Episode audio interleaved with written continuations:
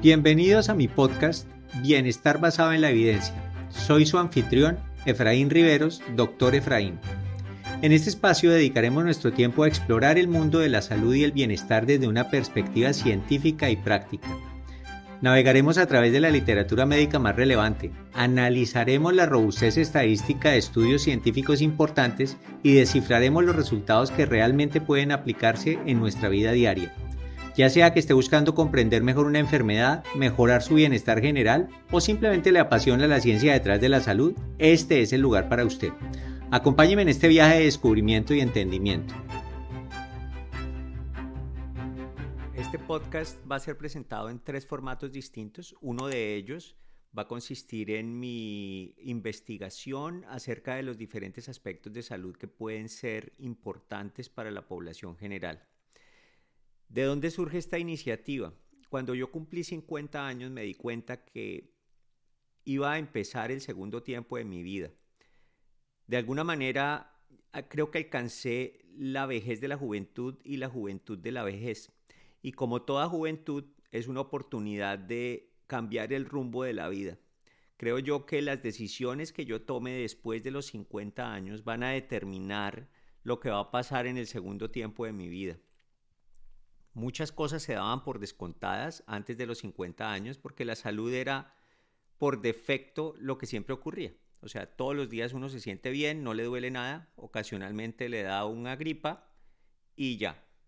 Después de los 50 años empieza uno a tomar conciencia de que puede enfermarse. Eh, y entonces me vino a la cabeza, bueno, si eso puede ocurrir, tratemos de prevenirlo. Hay muchas enfermedades al acecho. Unas tienen como más fama que otras. Entonces, enfermedad cardiovascular, cáncer, enfermedad de Alzheimer, limitaciones funcionales. Todas ellas tienen causas. Y vemos que cuando entra uno a YouTube, Instagram, cualquier red social, hay muchísima información Mucha de esa información es seria, pero hay otra parte de esa información que es pura charlatanería. Creo que es mi deber investigar, buscar lo que dice la evidencia médica, digerirla y presentarla de una manera entendible para que las decisiones que tomemos sobre nuestra salud desde el punto de vista preventivo y eventualmente terapéutico estén siempre basadas en rigor científico y no simplemente en consejos que no tienen base científica. De esta manera, creo yo que es importante organizar y estructurar la forma en que se presenta la información. Particularmente creo que debo cerrar el gap o la brecha que existe entre la información científica con estadística difícil de entender ocasionalmente y las recomendaciones para que la gente las aplique.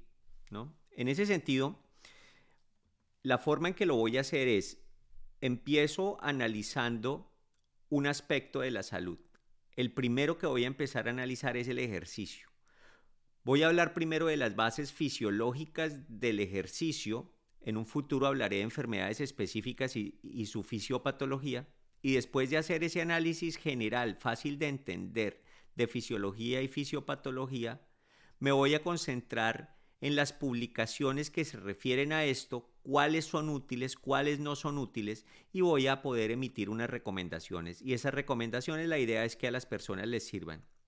Aquí quiero eh, dejar claro que esto no es una consulta médica, ni estoy haciendo consejos médicos que reemplacen la consulta médica. De la misma manera, no tengo ningún conflicto de intereses con industria farmacéutica ni con fabricantes de equipos médicos. Habiendo dicho esto, voy a empezar con el tema de ejercicio. El ejercicio afecta muchísimos órganos.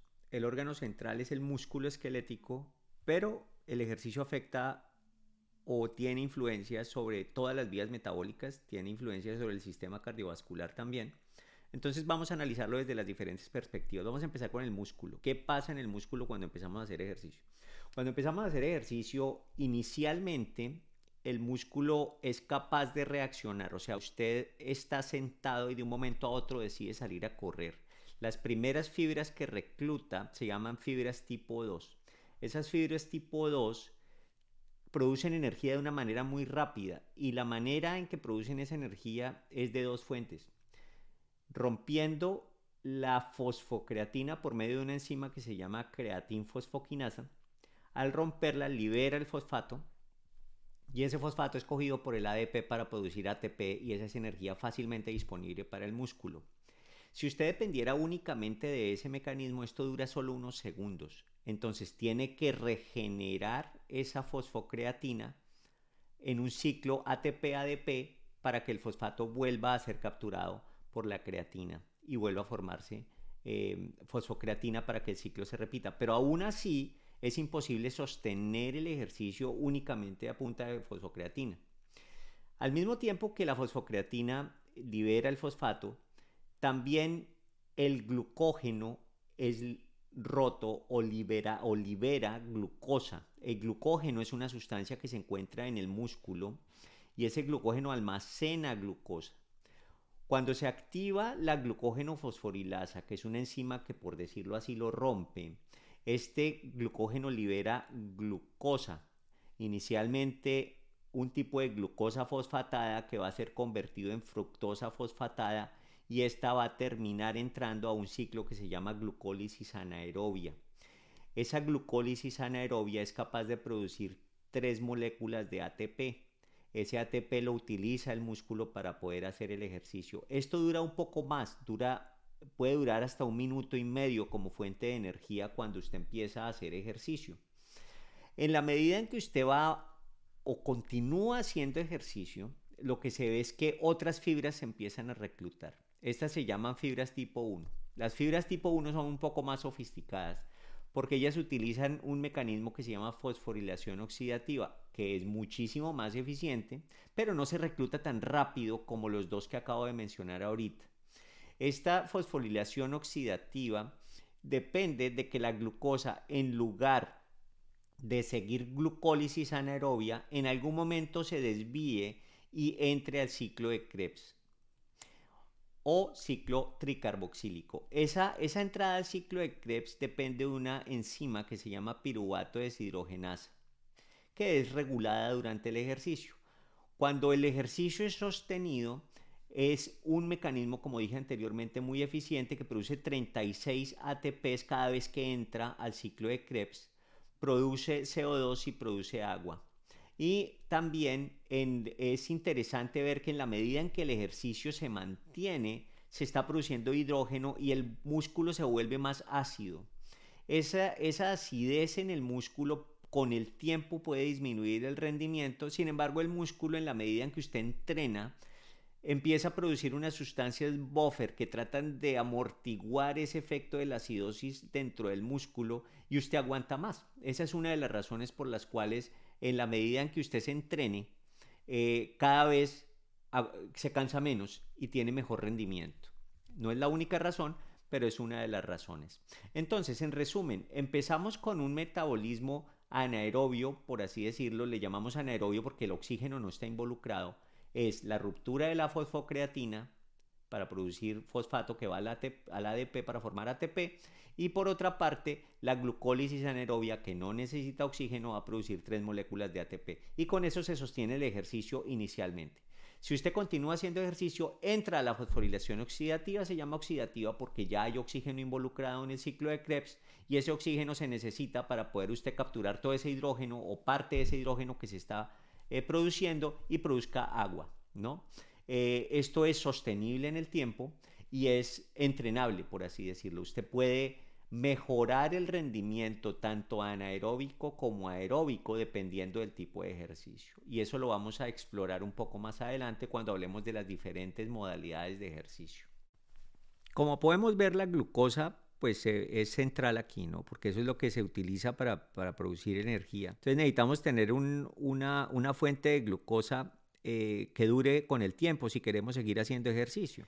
¿De dónde sale esa glucosa? Primero habíamos dicho que el músculo mismo, ¿no? El músculo tiene glucógeno rompe ese glucógeno para liberar glucosa y utiliza su misma glucosa, bien sea para entrar a glucólisis anaerobia, para producir esos 3 ATPs, o entrar al ciclo de Krebs y producir 36 ATPs. Maravilloso, funciona maravilloso, pero usted se gasta ese glucógeno, eso no es ilimitado.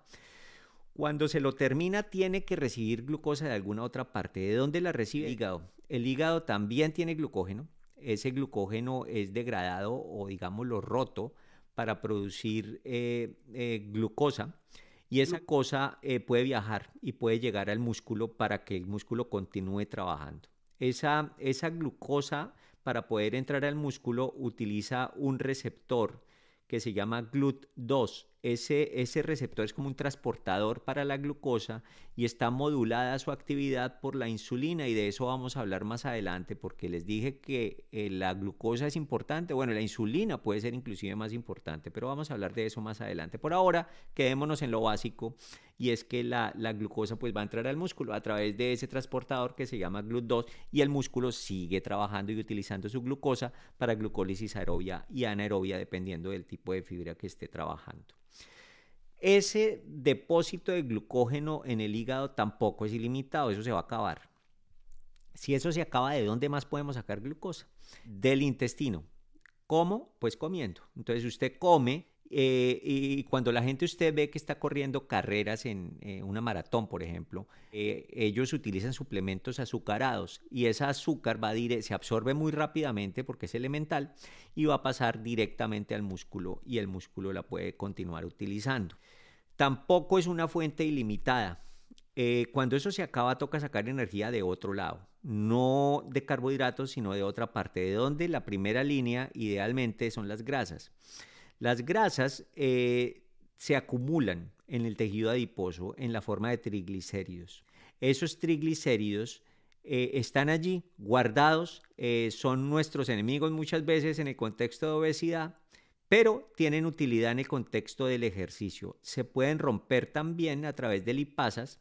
Esas lipasas están bajo control hormonal de cortisol, de catecolaminas, eh, y en resumen, lo que pasa es que los triglicéridos se dividen en ácidos grasos libres y glicerol.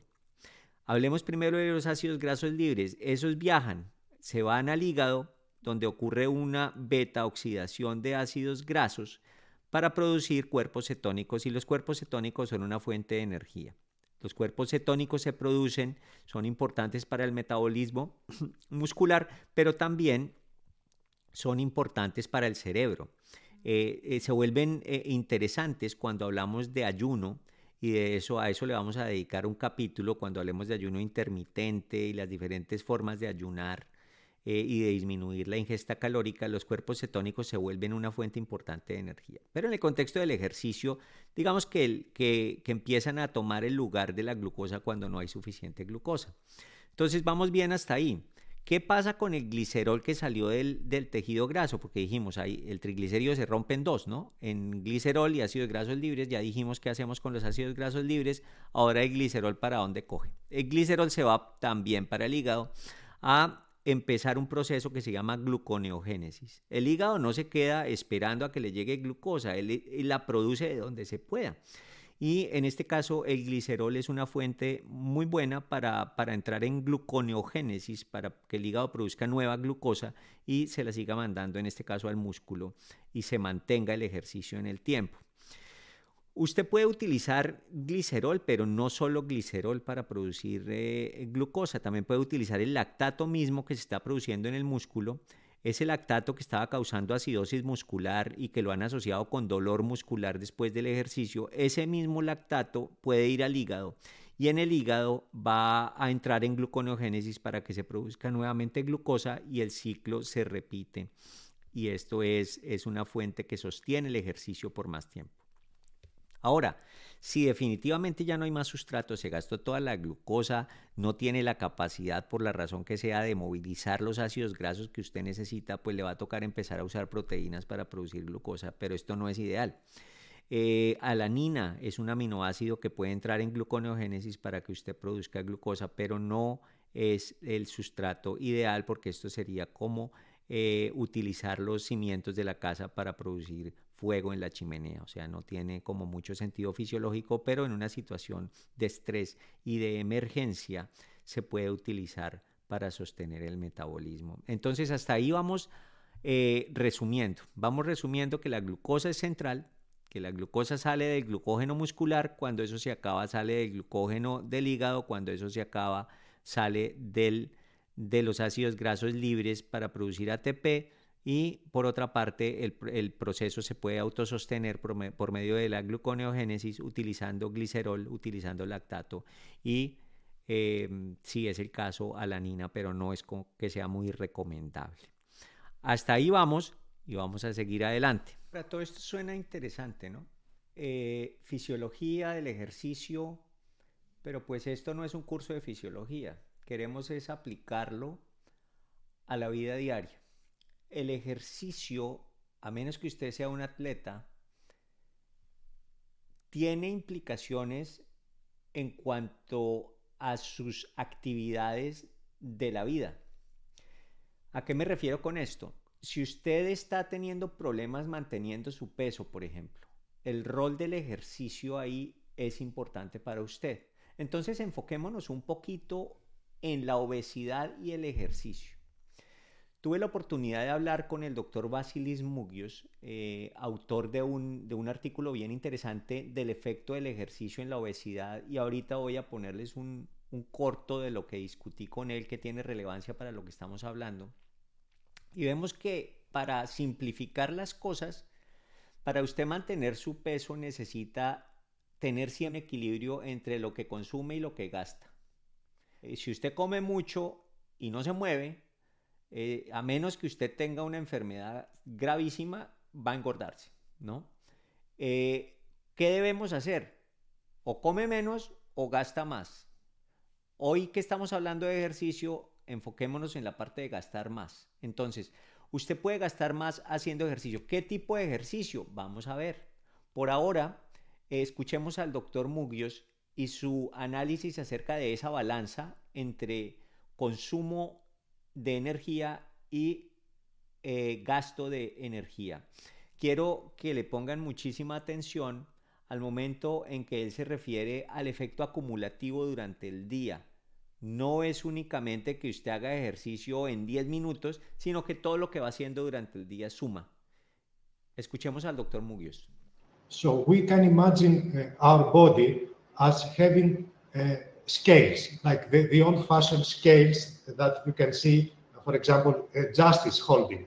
So if we place energy intake in on one scale, the more energy we take in, the more calories, the more we eat, goes in this direction. The more energy we spend in our everyday activities, including exercise, goes in this direction. So ideally, we want, we would like to, the two scales to be at the same level. So will it be the same if you, the, the additive amount of exercise throughout the day would have the same effect as putting it together in 30, 40 minutes?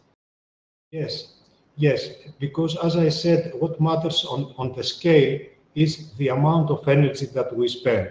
So people should try, should choose forms of exercise that will maximize their energy expenditure.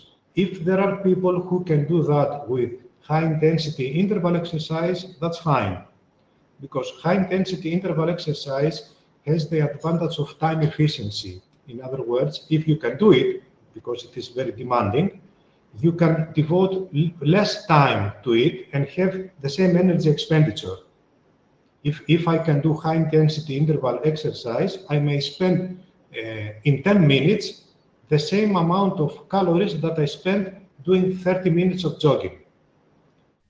Es interesante ver cómo, cómo lo presenta el doctor Mugios eh, y, y, se enfatiza mucho este, el concepto de la balanza entre lo que se consume y lo que se gasta.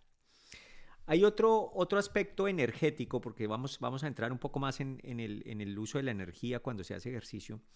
Hay, otro aspecto que quiero puntualizar aquí. La energía total que usted gasta durante el ejercicio la puede dividir en partes. Hay, un, hay una energía que usted gasta en reposo así no se mueva y es una cantidad significativa, o sea, estamos hablando de, pueden ser 1500 a 2000 calorías diarias. Es bastante, así usted no se mueva. Pero por encima de ese metabolismo basal, también hay una, un gasto de energía relacionado con la actividad. Ese a su vez se puede dividir en dos. Ese, esas dos partes en las cuales se divide son el, el gasto de energía por ejercicio y el gasto de energía no relacionado con ejercicio, que también se llama NEAT en inglés, N-E-A-T, Non-Exercise Activity eh, Thermogenesis. Hablé con el doctor Gary Hunter, eh, especialista de la Universidad de Alabama, eh, quien investiga en ejercicio, y él clarifica estos conceptos y ahorita vamos a escuchar un corto de, lo que hablé con él. Y una de las, de las cosas que me llamó la atención de la conversación que tuvimos con el doctor Hunter es que esa actividad, eh, o mejor aún, el gasto energético relacionado con actividad que no es ejercicio, es supremamente importante. No solo porque usted se está moviendo y sin darse cuenta está gastando energía, sino porque cuando usted hace ejercicio, ese gasto energético llamado NEAT también aumenta. En otras palabras, cuando usted hace ejercicio, el tiempo en que no está haciendo ejercicio, pero se está moviendo, gasta más energía que si no hubiera hecho ejercicio. Eso puede relacionarse con varios factores. Uno de ellos, que es el más sencillo, es que si, hay una caja que usted tiene que levantar y usted nunca hace ejercicio, usted ni siquiera se le ocurre ir a levantar esa caja, usted llama a alguien más para que la levante, pero si usted es una persona que está en forma, fácilmente usted va y levanta la caja. Y esa levantada de caja hace parte del NIT, porque eso no fue un ejercicio, eso hizo parte de su vida. Entonces, la persona que no hace ejercicio nunca tiende a moverse menos que la que se pasa haciendo ejercicio. Eso podríamos resumirlo bajo el, término de economía del ejercicio, economía muscular, porque para el músculo entrenado es más fácil hacer otras actividades que no necesariamente son ejercicio. O sea, es una como un asa de retroalimentación positiva. Si usted hace ejercicio, resulta moviéndose más, resulta gastando más energía y entonces su balance va a ser mejor. En ese contexto, especialmente si usted tiene cuidado también con lo que come, en otro capítulo vamos a hablar de eso, eh, usted va a estar bien.